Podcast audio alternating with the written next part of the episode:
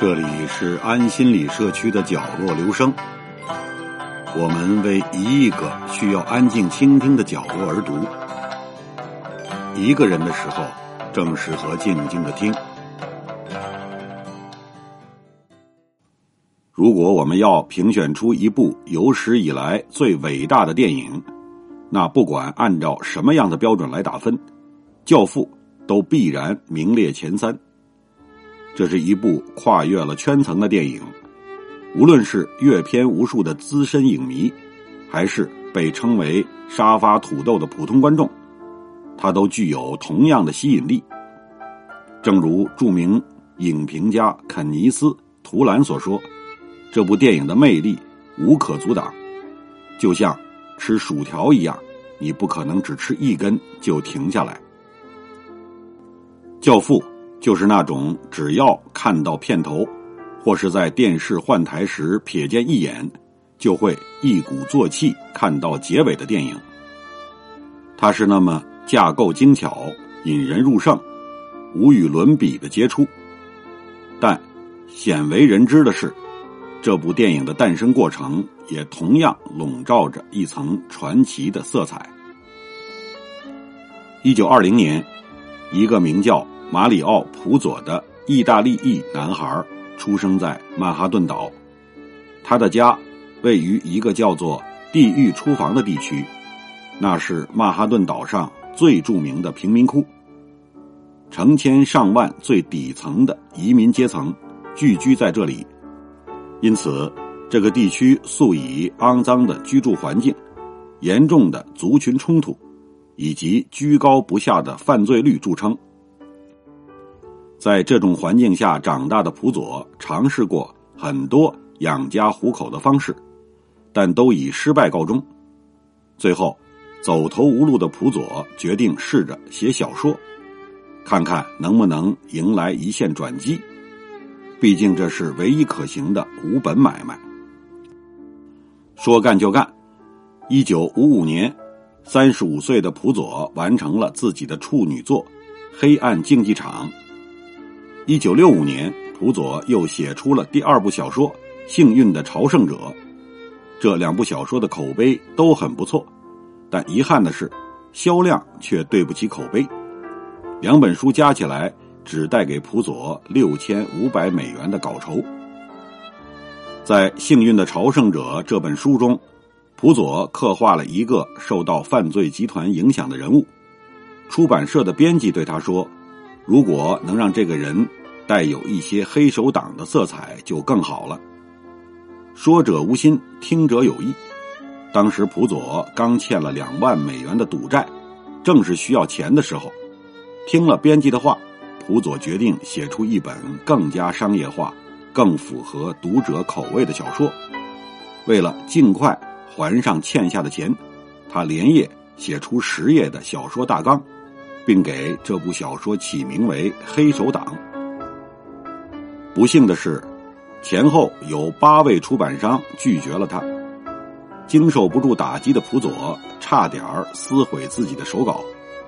幸好，在与第九位出版商会面的时候，普佐的黑手党故事终于打动了冷血的编辑，而且出版商还答应可以预付给他五千美元的定金，以让这位好赌的作家稍缓燃眉之急。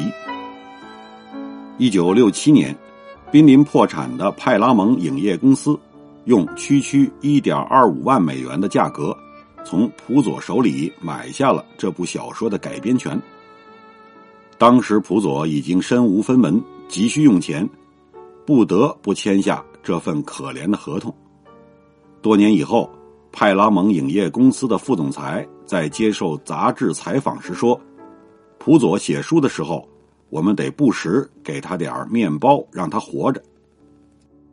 这部电影的拍摄过程也异常坎坷，第一道难关就是选谁当导演。先后有十二位导演拒绝了这份工作，其中包括了指导《警网铁金刚》的彼得耶茨和指导《小巨人》的阿瑟佩恩等大牌导演。就在。派拉蒙影业的高层对此一筹莫展的时候，一个叫巴特的创意总监推荐了一位有志于当导演的二十九岁青年，他以拍黄片的方式赚到了自己全部的大学学费。这个青年就是弗朗西斯·福特·科波拉，一个初出茅庐、经验不多的意大利裔年轻导演。一个欠着赌债的编剧，一个濒临破产的影业公司，一个喜欢拍黄片的导演，这样一个乱七八糟的班底，是怎样破除重重魔咒，跨越圈层，最终拍出领衔亿元票房俱乐部，成为无数世界重要人物挚爱的伟大影片呢？过去了这么多年，还何以在上映后近半个世纪？令观众始终沉迷，影人频频致敬，甚至让现实中的黑帮争相模仿呢。为了拍好《教父》，导演科波拉有一个秘密武器，那就是他的《教父》笔记本。在这个笔记本的封面上，科波拉用最显眼的大字写下：“权力，权力，权力，权力，权力，永远别忘了。”对于限制权力、操控权力的痴迷，是人们对这本书如此感兴趣的原因。在这个笔记本中，科波拉将小说原著按照场次进行拆分、图解、批注，并不厌其烦地列出每场戏的要点和处理方式。在影片的拍摄过程中，这本笔记是科波拉最重要的依据。有一些并没有出现在小说或剧本当中的情节，例如在芦苇滩杀人这场重头戏当中出现的奶油馅煎饼卷，就来自于科波拉的个人经验。作为一个意大利裔移民，科波拉的父亲总会在下班后带回用白盒子装着的奶油馅煎饼卷而那句将血腥的杀戮与家庭生活。戏剧化的并置在一起的经典台词，把枪留这儿，带上奶油馅煎饼卷儿，则是由那位扮演克莱门扎的演员即兴发挥的。科波拉最初的设想是用婚礼作为这场电影的开场，这样就可以在最短的时间内将所有重要人物交代清楚。但他的一位朋友。建议他去看看巴顿将军的开场。巴顿在国旗前发布激励人心的演讲，那真的非常有趣。科波拉采纳了这个建议，于是他重写了伯纳塞拉这场重头戏，并将其作为影片的开场。在《教父》笔记本中，科波拉这样写道：“这一段更为清晰的点明了教父的权利。”以及彰显他是多么看重他所说的友谊，即对他宣誓效忠。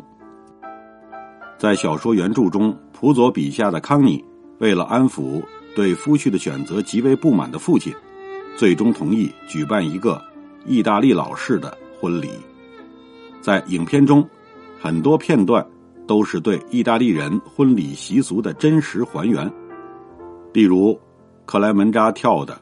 塔兰泰拉舞，康妮装满钱的丝质口袋，安装在花边线路网上的彩色灯泡，将包好的肉三明治抛向空中。在科波拉的印象中，这些细节都是最原汁原味的意大利婚俗。另外，这部影片还开创了一种虽然违反了传统的好莱坞电影制作方式。但却熠熠生辉的全新电影摄影手法。在拍摄《教父》时，摄影师格登·威利斯在某种意义上还只是个新人，但他驾驭光线和影调的能力堪称大师级别。无论是整部影片当中低调光的拍摄手法，以及有选择性的利用化妆，让白兰度的眼睛隐于暗处。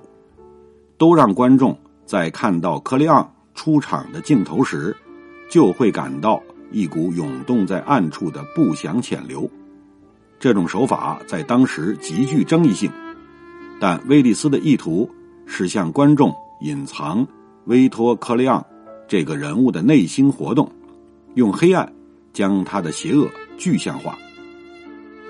在幽暗的环境下摄影的技巧，为威利斯赢得了“黑暗王子”的称号，而威利斯也给这部经典影片注入了一层泛金琥珀色的光晕。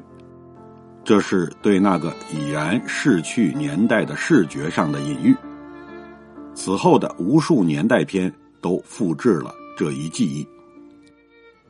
一九七二年三月，纽约的五家电影院面向公众上映《教父》，当晚该片就创下了五点七万美元的首映日票房纪录，而它也成为电影史上第一部。单日平均总票房超过一百万美元的电影，到了今天，这部电影在美国国内的总票房已经达到一点三五亿美元，在全球范围内则达到了二点五亿美元的惊人数字。我们完全可以说，《教父》不仅缔造了电影制作的新历史，也创造了电影观影的新历史。为何？这部影片直到今天仍如此引人入胜。除了《教父》所探究的独特的黑手党亚文化带给观众的兴奋感，以及电影中紧张的动作场面和戏剧化场景让观众回味无穷之外，还有两个非常重要的原因。首先，这部电影拥有相当考究的细节。每次重新观看《教父》，都会有些不一样，却又不寻常的细节浮出水面。比如，卡洛被杀后，迈克尔脚下碎石摩擦的声音；又比如，斯特林海登大开大合的表演；还有，尼诺罗塔为片中盛大婚礼所做的曼妙音乐，以及西西里的绝美风光。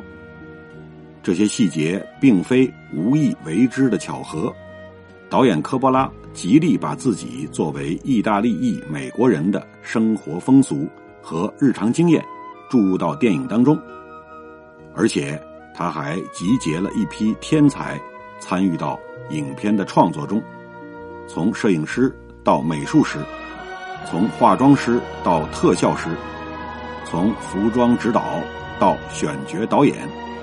从马龙·白兰度到 Al Pacino，直到今天，我们才意识到，拍摄出这样一部绝世经典的团队，究竟是怎样一个才华横溢的梦幻团队啊！其次，这部电影在营造了恢宏的史诗感的同时，又讲述了一个私密的家族故事。无论是父子关系、兄弟情谊。还是在家庭内部探求自身的身份，这些主题并非简单的彼此相关，而是具有被无限开掘的内涵。迈克尔从冷眼相对、反感拒斥他的家庭，到下定决心，最终成为家族的一部分，这是一场经年累月的灵魂挣扎，每看一次，都会令人唏嘘不已。无怪乎美国甘比诺犯罪家族的二当家萨尔瓦托雷·格拉瓦诺，在看完这部电影后给出了这样的评价。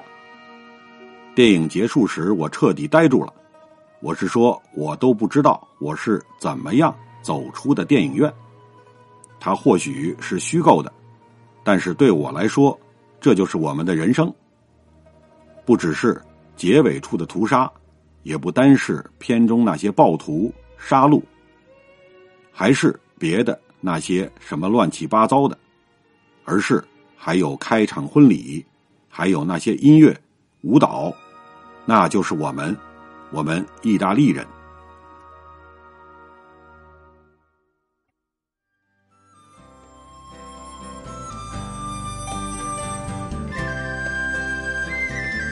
以上为您朗读的。是选自公众号“无斋公子”的历史讲坛社上刊登的一篇文章。谢谢，来自每个角落的会心倾听，请记住这里，我们在一起呢。咱们天天见。